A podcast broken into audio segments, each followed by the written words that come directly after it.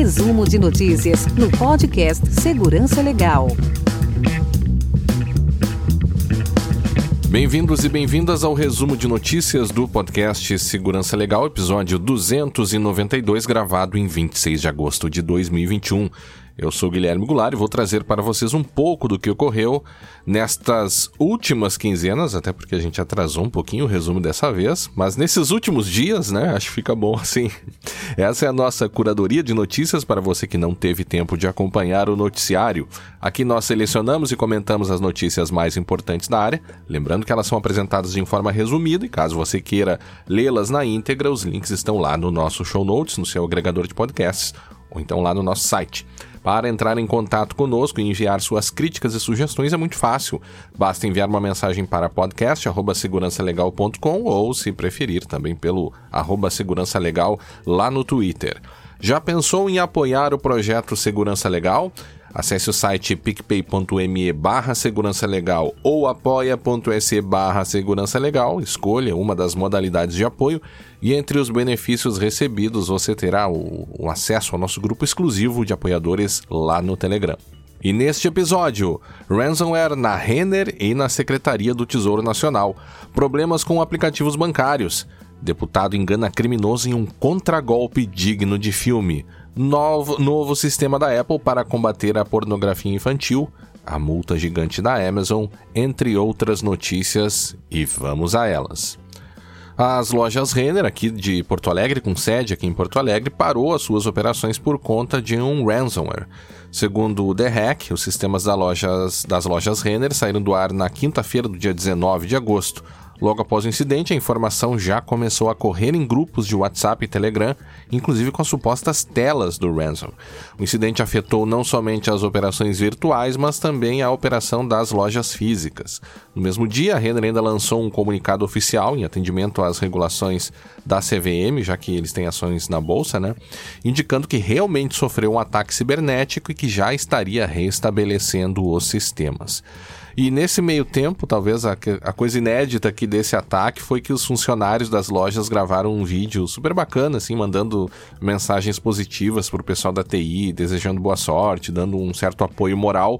E realmente eu acho que isso, isso me surpreendeu positivamente, assim, com a atitude deles, achei legal e até porque a gente sabe, né, quem nos acompanha aqui, como o pessoal da TI, da segurança, realmente passa maus bocados nesse momento.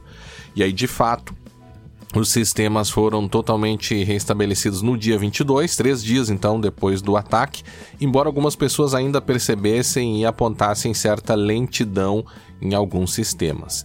Eles alegaram, a, a loja né, alegou que não pagou o resgate e que conseguiu re, é, reabilitar todos os sistemas por meio do seu plano de recuperação. O grupo responsável seria o, Ran, o Ransom EXX, também conhecido como Defray 777, só que o portal Coin Times especulou, né, não há provas quanto a isso, pelo menos até o momento, mas eles especularam que a loja teria pago o resgate, que começou em 1 bilhão de reais e que acabou ficando em 20 milhões. Claro, por enquanto é uma especulação, mas ao mesmo tempo, o, o, tempo de retorno de toda a operação foi realmente mais rápido, assim, do que outros incidentes desse mesmo tipo. O que, na verdade, pode ser sim é, e pode estar sim relacionado a um ótimo, a um excelente plano de resposta a incidentes e também recuperação de desastres e continuidade, né, por consequência. E as autoridades não ficaram alheias ao caso. Segundo o Convergência Digital, o Procon de São Paulo notificou as lojas Renner pedindo explicações sobre o ataque cibernético que a empresa sofreu. A empresa deverá informar quais bancos de dados foram atingidos, qual foi o nível de exposição, por qual período o sistema ficou indisponível e se houve vazamento de dados pessoais de clientes e de outras informações estratégicas. O Procon de São Paulo cobra ainda uma explicação sobre o plano de proteção e recuperação executado até o momento, qual a data prevista para a solução, na verdade já foi, né, já foi restabelecido, bem como quais os canais de atendimento disponibilizados aos consumidores durante a ocorrência e as comunicações encaminhadas para o esclarecimento dos fatos. A gente não pode se esquecer aqui que, no âmbito da LGPD, pelo menos, talvez alguns desses detalhes, como plano de recuperação, tem, obviamente tem relação, né? Porque o plano de recuperação envolve permitir que os titulares tenham consigam exercer os seus direitos, inclusive de acesso aos dados. Mas eu não sei se não seria até um pouco excessivo, inclusive dizer se outras informações estratégicas vazaram. Não sei se o Procon poderia exigir isso, a não ser que a gente eventualmente justificasse aí no dever geral de segurança. Mas vamos aguardar aí para ver como se desenrola esse caso. E ainda falando em ransomware, segundo o Convergência Digital, o TJ do Rio Grande do Sul ainda padece com aquele ataque né, de ransomware e a polícia avança na investigação. Conforme o portal, a Polícia Civil cumpriu o mandado de busca e apreensão nessa investigação sobre o ataque aos sistemas do tribunal. Conforme o delegado André Anissé, da Delegacia de Repressão dos Crimes Informáticos, do DEC, foram apreendidos equipamentos eletrônicos na casa de uma pessoa. O policial preferiu não dar detalhes, mas a reportagem apurou que as buscas ocorreram na residência de um servidor do próprio judiciário em Porto Alegre, que trabalha no, se no setor de informática da corte. Os equipamentos apreendidos estão passando por uma perícia, disse o delegado. Claro, aí eu também não. A informação que tenho aqui sobre o caso é exatamente essa que eu li agora, mas a gente não pode descartar também que o, o ataque, ou que ele tenha sido. Não que ele tenha intencionalmente né, implantado o ransomware, pode acontecer, mas não creio que seja. É, talvez mais possível que tenha é, entrado por meio dele, né? Além disso, uma segunda porta de porta de possível acesso, diz a reportagem aqui dos, dos criminosos, foi identificada no endereço IP de uma juíza, também moradora do da capital. No caso da magistrada, o assunto é tratado internamente. Assim como o servidor, acredita-se que a magistrada também possa ter sido vítima, tendo seu computador sido usado como acesso para o ataque. E ainda segundo a reportagem, algumas atividades ainda são realizadas com dificuldades e com alguma e alguma lentidão tem sido sentida em alguns sistemas uh, do tribunal. Querem mais ransomware? Temos. Dessa vez foi a Secretaria do Tesouro Nacional. De acordo com o Giovanni Santa Rosa, do Tecnoblog, a rede interna da Secretaria do Tesouro Nacional foi alvo de um ataque de ransomware na noite dessa, da sexta-feira, dia 13 de agosto. O Ministério da Economia, que revelou o ataque com uma nota publicada no sábado, dia 14, disse que medidas de contenção foram aplicadas e que a ação não gerou danos aos sistemas da entidade. É, ainda foi informado que a Polícia Federal foi acionada para atuar no caso. E nós vimos também nesse período problemas de segurança aí no aplicativo bancário do Banco Itaú. No dia 11 de agosto, o portal Tecnoblog divulgou notícia envolvendo o aplicativo de um desse banco, né, do, do Banco Itaú, que permitia a realização de transações indevidas no cartão e até mudanças de cadastro. Os casos foram reportados ao jornalista também Giovanni Santa Rosa, né, no, no Tecnoblog, por alguns clientes e que acabaram informando que os casos começaram a aparecer na última semana de julho e em praticamente todos eles a história se, re se repete. Os clientes percebem movimentações estranhas em seus cartões de crédito cadastrados na carteira e, e como transferências para pessoas desconhecidas. Ao entrar no aplicativo para verificar, porém não conseguem entrar. Quando os clientes tentavam realizar a recuperação da senha, os códigos eram enviados a outro telefone. Posteriormente, o banco bloqueou algumas transações pelo aplicativo, que gerou ainda mais reclamação dos clientes. Ao mesmo tempo, é, situações como essas acabam por prejudicar a imagem da instituição e geram desconfianças ou desconfiança dos clientes. O fato interessante é que na matéria foram levantadas as mais variadas hipóteses, desde envolvendo até vazamento de chips de celular e abuso de, de privilégios por acesso dos funcionários Porém, eles deixaram de fora talvez a causa mais provável, que são vulnerabilidades de segurança no próprio aplicativo ou no back-end por ele utilizado. É, e na verdade, até eu comentei Banco Itaú aqui, mas é o, o golpe no IT Itaú, né? O, o, o, ITI aqui, né?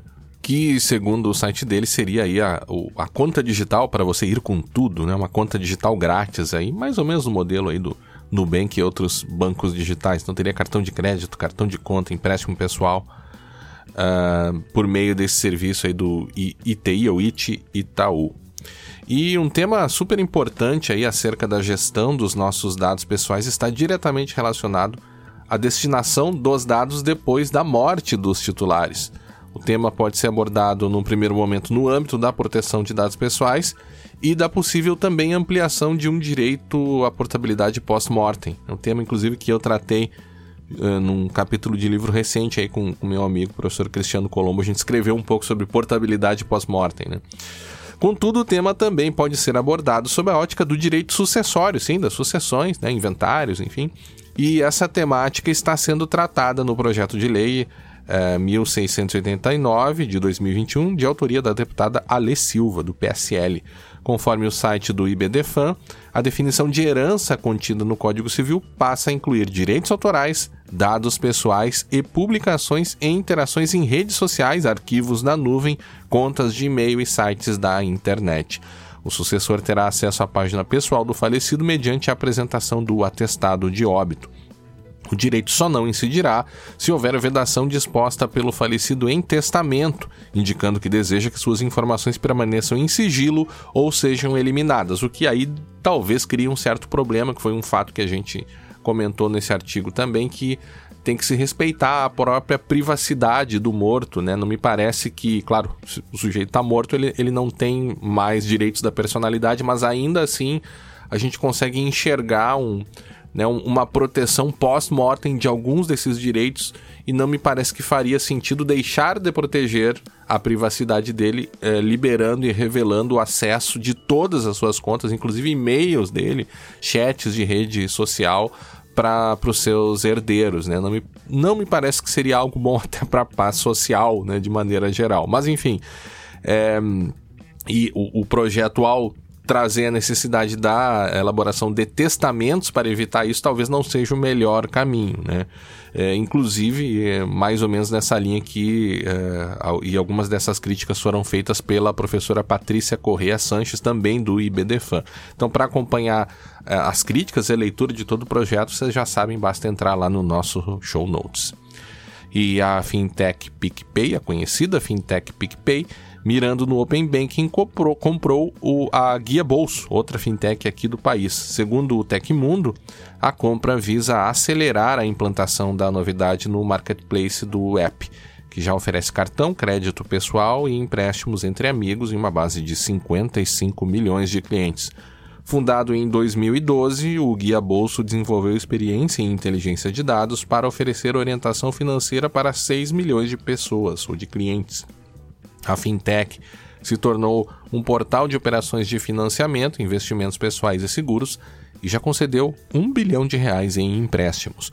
O Guia Bolso já realiza um tipo de operação semelhante ao Open Banking, porém até agora com o fornecimento da senha do Home Banking para a própria plataforma, o que eu posso dizer que pessoalmente nunca me pareceu um bom negócio. Agora com o Open Banking, vamos ver como essa operação deve, deve funcionar e aí, claro, por canais e por meios né, espera-se um pouco mais seguros, lembrando aí que a nossa preocupação aqui acaba sendo mais segurança da informação e proteção de dados. E a notícia que vem agora é puro suco de Brasil. A Camila Matoso da Folha é que conta o que aconteceu. Escutem isso aqui, pessoal.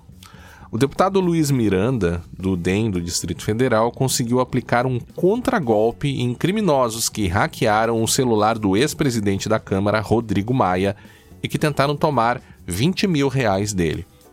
Usando a conta de Maia no aplicativo Telegram, os criminosos fizeram contato com Miranda e pediram o valor. Ele viu que se tratava de um golpe e disse que o banco precisava de 50 reais para fazer a transferência. O criminoso que se passava por Maia. Desculpa, mas é que não tem como não rir. Né?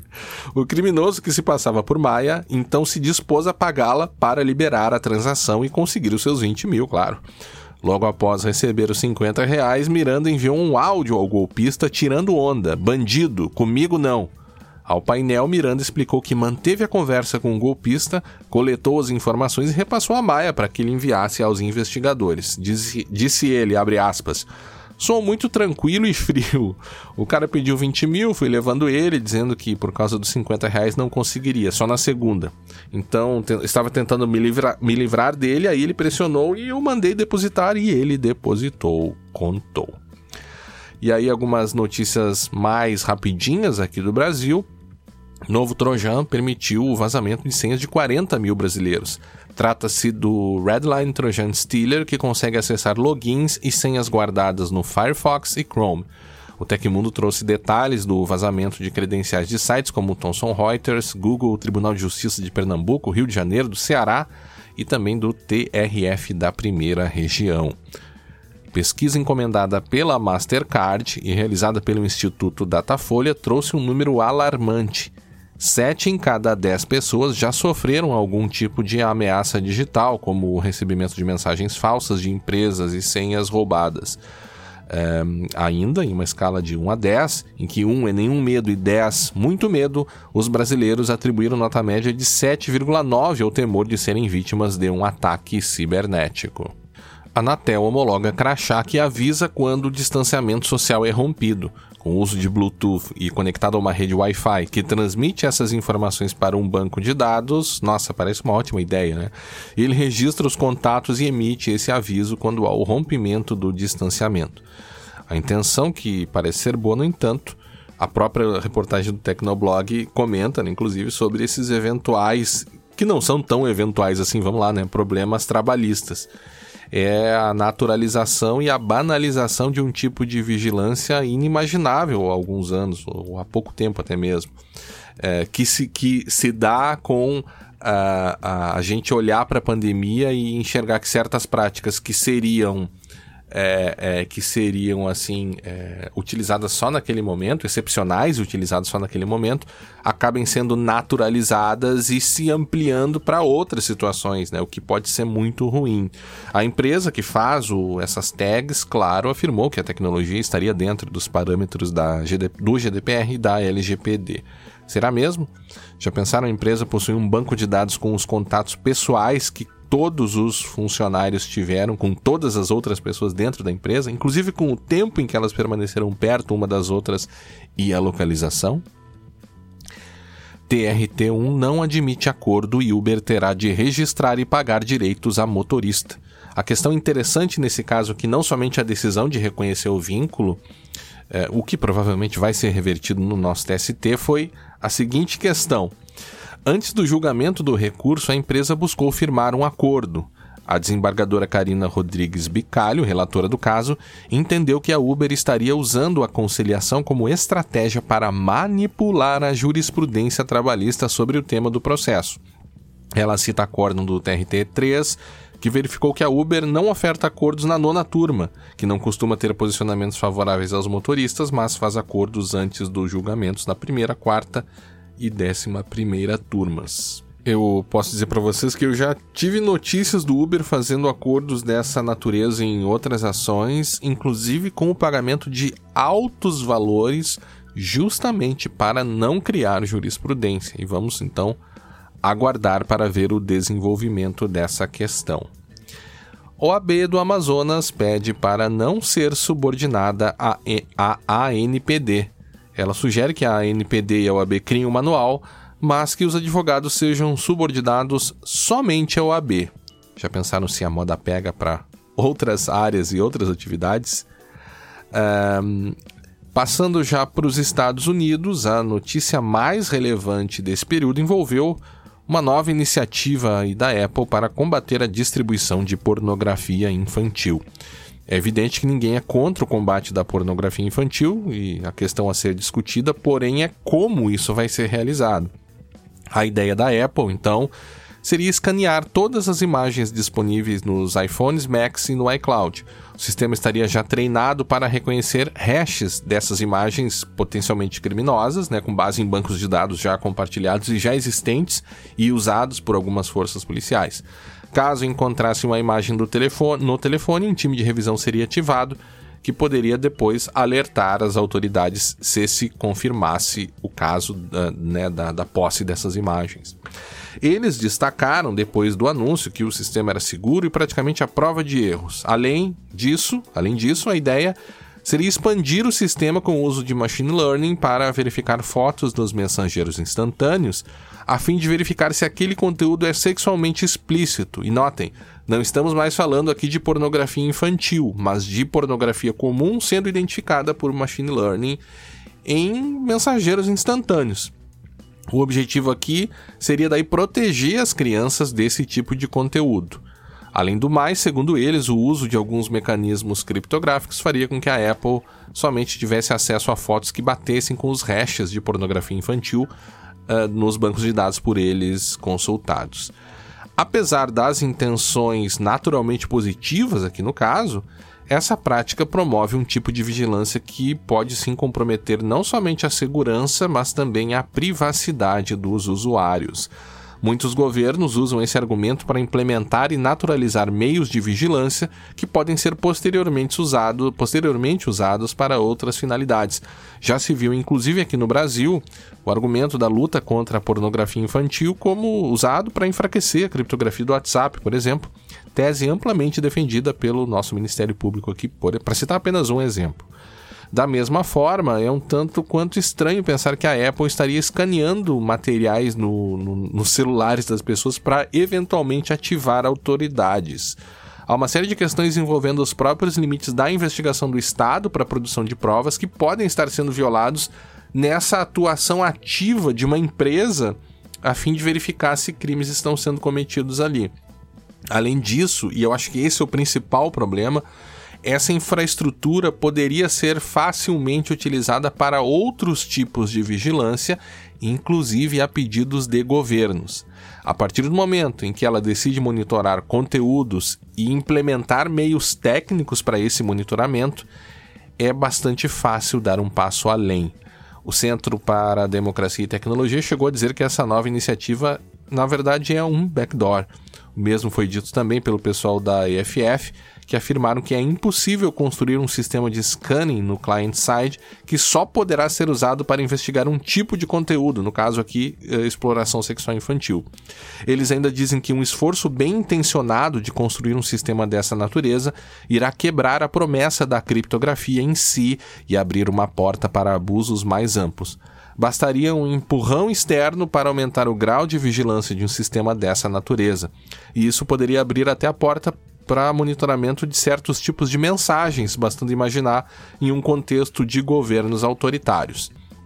Para terem uma ideia, até o chefe do WhatsApp criticou a medida. E vamos lá, né? Facebook não é, digamos assim, o melhor amigo da privacidade que a gente conhece. A iniciativa também foi criticada pelo Snowden, ele foi mais ou menos na mesma linha.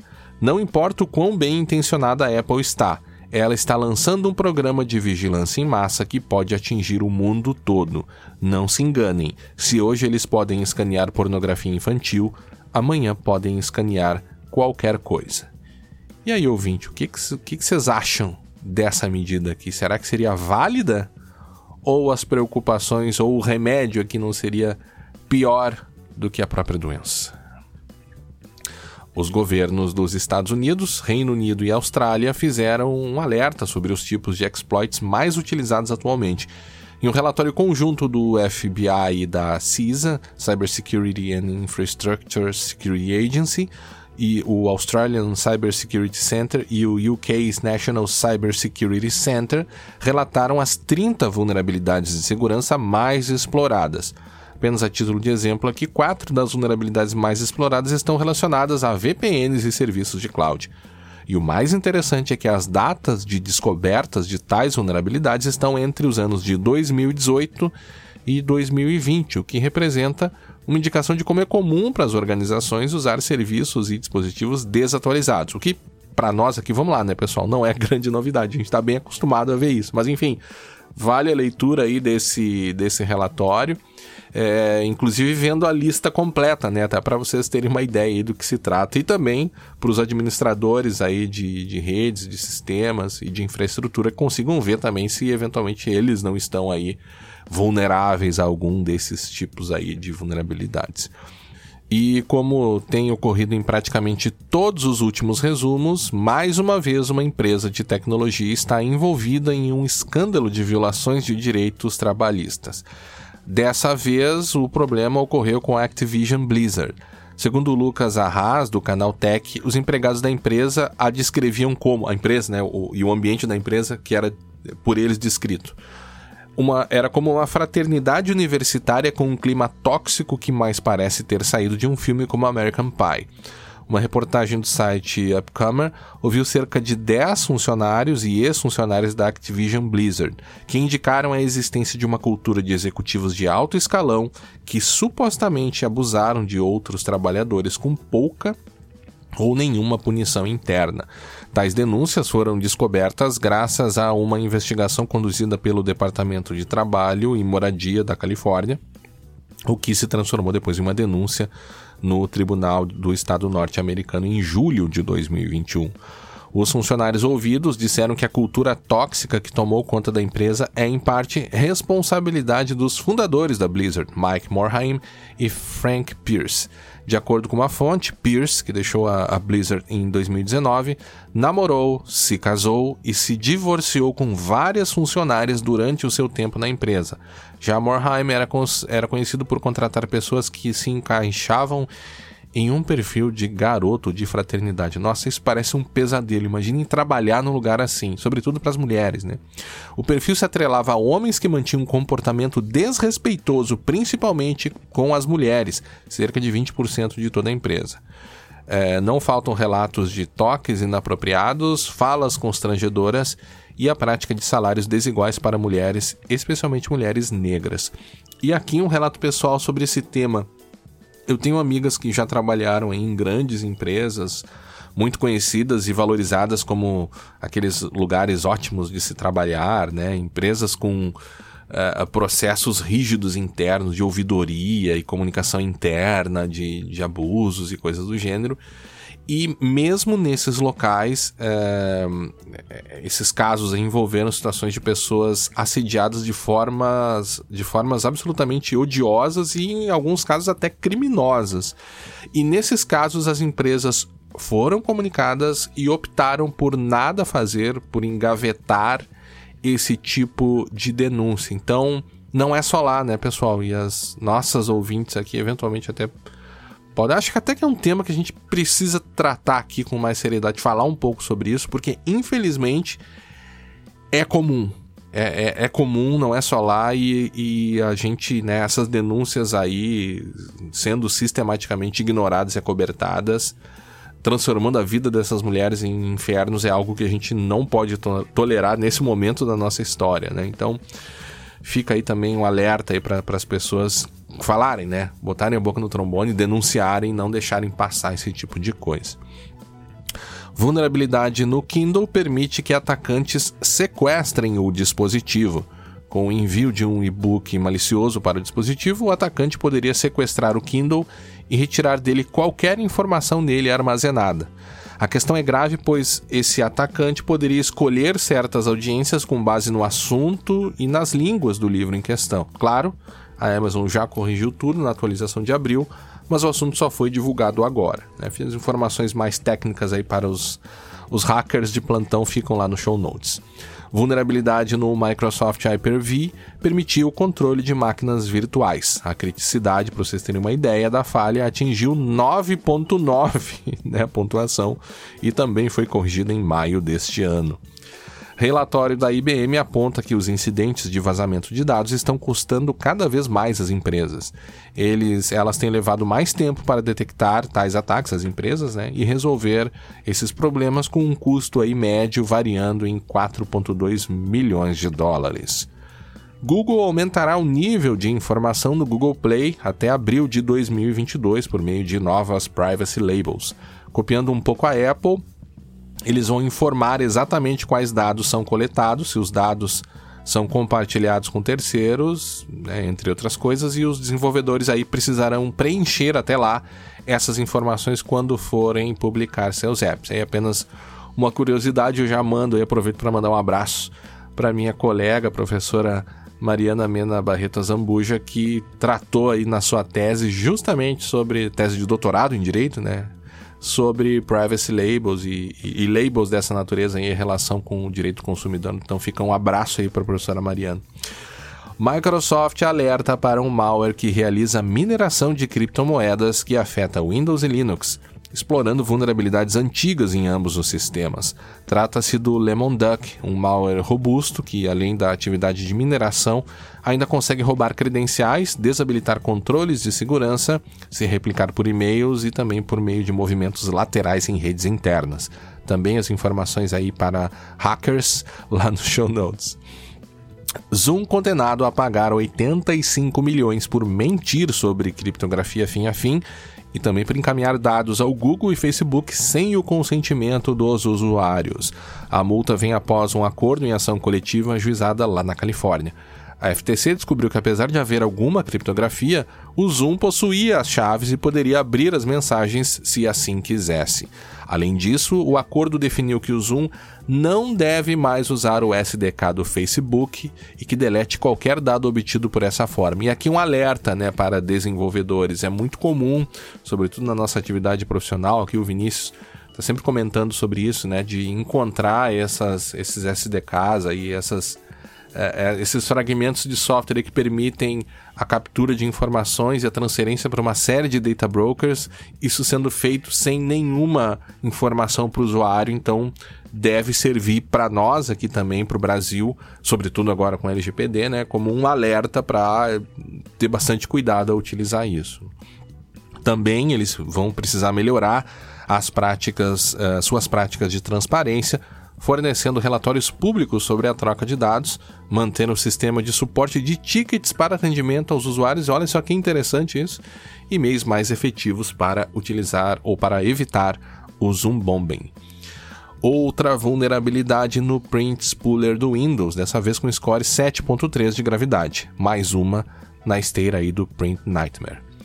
Indo para a Europa, a grande notícia da Europa desse período está relacionada com a Amazon, que foi multada em nada mais nada menos do que 746 milhões de euros pela Autoridade de Proteção de Dados de Luxemburgo. Foi a maior multa já aplicada com base na GDPR. Ainda, na verdade, não está bem claro exatamente qual a extensão do descumprimento. Pelo menos até as informações que eu, a gente obteve aqui não, não foi possível saber. Sabe-se que não se tratou de um vazamento, né? E isso é interessante. Aqui no Brasil há uma compreensão assim de que incidentes eh, de proteção de dados ou que afetam dados pessoais são só aqueles que envolvem a violação da confidencialidade. Quando a gente sabe que não é o caso, um tratamento em desacordo com a lei, ilícito, discriminatório, por exemplo, mesmo que não envolva um vazamento, ainda representa uma violação da lei. Já na Ucrânia, as autoridades conseguiram interceptar o fluxo nos servidores de VPNs da empresa Windscribe. Como a empresa falhou no processo de criptografar o tráfego, as autoridades ucranianas conseguiram capturar o tráfego e ainda se fazerem passar pelos servidores oficiais da empresa. A empresa que fica no Canadá disse que dois dos seus servidores de VPNs na Ucrânia foram acessados pelas autoridades servidores que rodavam o OpenVPN estavam configurados com o uso de parâmetros que permitiam a exploração de uma vulnerabilidade, o que efetivamente foi usado pela polícia. E o caso é bem complexo, né, pessoal? Vocês sabem, visto que muitas pessoas usam VPNs justamente para não sofrerem perseguições ilícitas né, em situações de governos autoritários, né? Então, quando uma, e confiam no, na VPN para muitas vezes, né, para se proteger. Então, quando a empresa não garante a segurança que se espera nessas situações, é, a depender do caso, ela pode até mesmo estar colocando em risco a vida de alguns usuários. No âmbito também das multas do GDPR, dessa vez foi uma rede de supermercados espanhola que foi multada em 2 milhões e meio de euros pelo uso ilegal de sistemas de reconhecimento facial. A multa foi aplicada pela Autoridade de Proteção de Dados espanhola à rede Mercadona. Basicamente, a rede utilizou um sistema de um sistema em suas em 48 de suas lojas para detectar pessoas que tivessem a, a face né, de pessoas que tivessem alguma condenação criminal. E isso incluiu o tratamento de dados eh, de consumidores, inclusive de crianças e também dos próprios empregados da loja. A autoridade informou que eh, não estavam sendo respeitados os princípios de proteção de dados nesse caso, o que é óbvio, e que a análise de impacto realizada foi incompleta e não cobriu os riscos relacionados aos empregados do mercado. E ainda na Espanha, uma academia de ginástica rítmica foi multada por uma prática é necessário dizer que é bem comum aqui no Brasil, viu, pessoal? A gente até já falou algumas vezes aqui no podcast sobre isso. Mas agora com LGPD a coisa muda de figura. A empresa postava fotos e vídeos das crianças que treinavam na, na, academia no Instagram.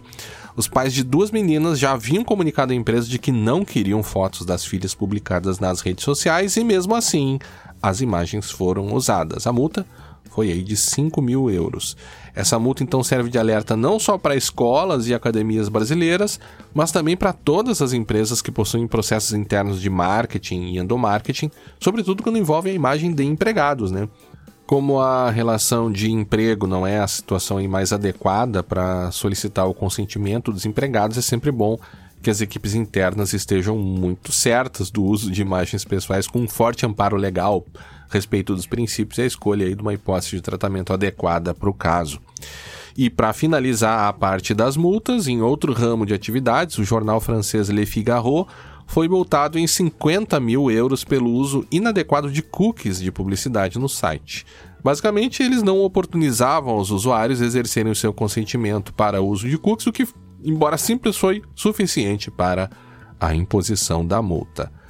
E já na Ásia, vem justamente a notícia que vem agora, vem justamente da China, um país que não, há, não é lá reconhecido pela rigidez de suas normas trabalhistas, mas que está tentando reforçar as regras para a proteção né, da, da, integridade dos, dos entregadores de aplicativos. Quem diria, né, os reguladores chineses atuando para garantir aos entregadores uma renda mínima, seguros e períodos de descanso. Algo que a gente está discutindo aqui no Brasil e que muitas pessoas acham, nossa, um absurdo, né? Esse tipo de direito. Eles são aí é, empreendedores de si mesmo, enfim, então não deveriam ter esses direitos. Pois bem, a China, como outros países também, mas a China está começando a tratar isso.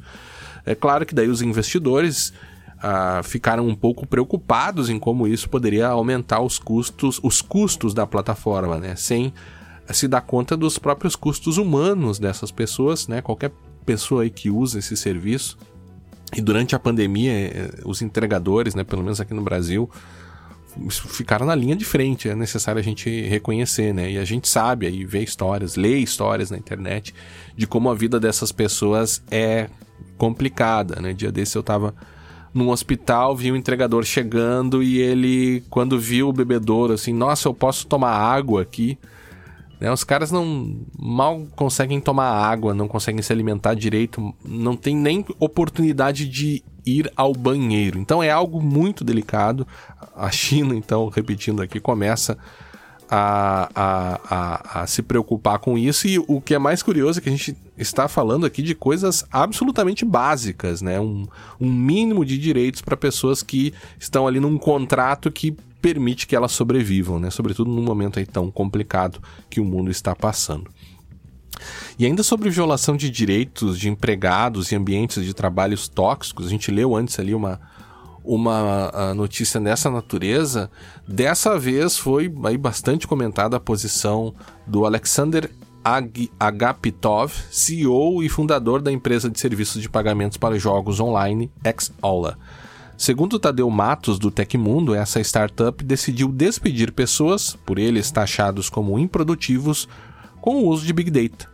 Não apenas a prática, mas a carta do CEO mostra aí o que, na minha opinião, talvez seja um dos posicionamentos mais desprezíveis que eu já vi por um chefe, né, se referindo aos seus empregados. E a carta dele dizia o seguinte: se você recebeu este e-mail é porque meu time de Big Data analisou as suas atividades no Gira, no Confluence, no Gmail, em conversas, em documentos e nos dashboards, e você foi marcado como desinteressado e improdutivo. Em outras palavras, você não esteve sempre presente no ambiente de trabalho remoto. Muitos devem estar chocados, mas realmente acredito que a Xsola não é para vocês. Nádia e o time de atendimento fizeram parceria com sete agências de recursos humanos e iremos ajudá-lo a encontrar um bom lugar onde você pode ganhar mais trabalhando menos. Sasha também o ajudará com recomendações, incluindo uma minha. Natália lerá os seus direitos. Obrigado pela sua contribuição. Caso queira continuar em contato comigo, por favor, escreva uma longa carta com todas as suas observações, injustiças e agradecimentos. Após isso, ele depois publicou a lista das pessoas despedidas internamente. Né? E ele continuou sustentando a sua posição mesmo depois do vazamento dessa carta que havia sido publicada internamente. Ele disse: Queremos que todos os nossos funcionários pensem diariamente sobre como as suas ações e decisões afetam o destino e o sucesso da empresa, porque temos metas muito ambiciosas para os próximos anos. E aí a gente vê que a preocupação dele estava mais focada em descobrir quem vazou essa mensagem infame dele próprio e não com a própria questão em si. E às vezes as pessoas se esquecem como o tempo de trabalho é crucial para a qualidade de vida de todos. Um ambiente de trabalho tóxico influencia e interfere, em alguns casos, no próprio projeto de vida das pessoas ser respeitado enquanto trabalhador e empregado está relacionado com a própria dignidade humana e acaba por ditar os rumos da, da nossa própria sociedade. Afinal de contas, a grande maioria das pessoas trabalha para viver e, eventualmente, pode até ser atingida por esse tipo de prática. Né? Então, questões como essa, relação com proteção de dados, direito do trabalho, qual o limite que os empregadores têm no uso desse tipo de monitoramento, como contestar decisões dessa natureza é, sobretudo tomadas exclusivamente de forma automatizada, né, que é um dos temas aí da, das leis de proteção de dados, são questões que a gente precisa se preocupar. E aí fica a pergunta, né, o que, que será que o futuro do trabalho nos reserva? Hackers iranianos fingiram ser instrutores de ginástica por anos a fio para atingir empregados de agência espacial. E essa notícia também parece aí coisa de filme, né? Alguns componentes de um grupo iraniano do corpo da Guarda Revolucionária Islâmica fingiram ser instrutores de aeróbica no Facebook. Foi uma campanha de engenharia social que foi sendo mantida por alguns anos, inclusive. Usando o nome de uma moça, eles conseguiram construir uma relação com empregados de uma empresa que prestava serviços para agências especiais, espaciais perdão, de Estados Unidos, Reino Unido e Europa. Um especialista da Proofpoint consultado indicou que a campanha exemplifica a natureza persistente de certos agentes e o engajamento humano que eles estão dispostos a conduzir para operações de espionagem. Agradecemos a todos e todas que nos acompanharam até aqui. Esse episódio contou com a produção de Guilherme Goulart, Camila Fanslau e Vinícius Castilhos. Aguardamos a todos na próxima edição do podcast Segurança Legal e não se esqueçam, quem puder, fique em casa, use máscara e se proteja. Até a próxima!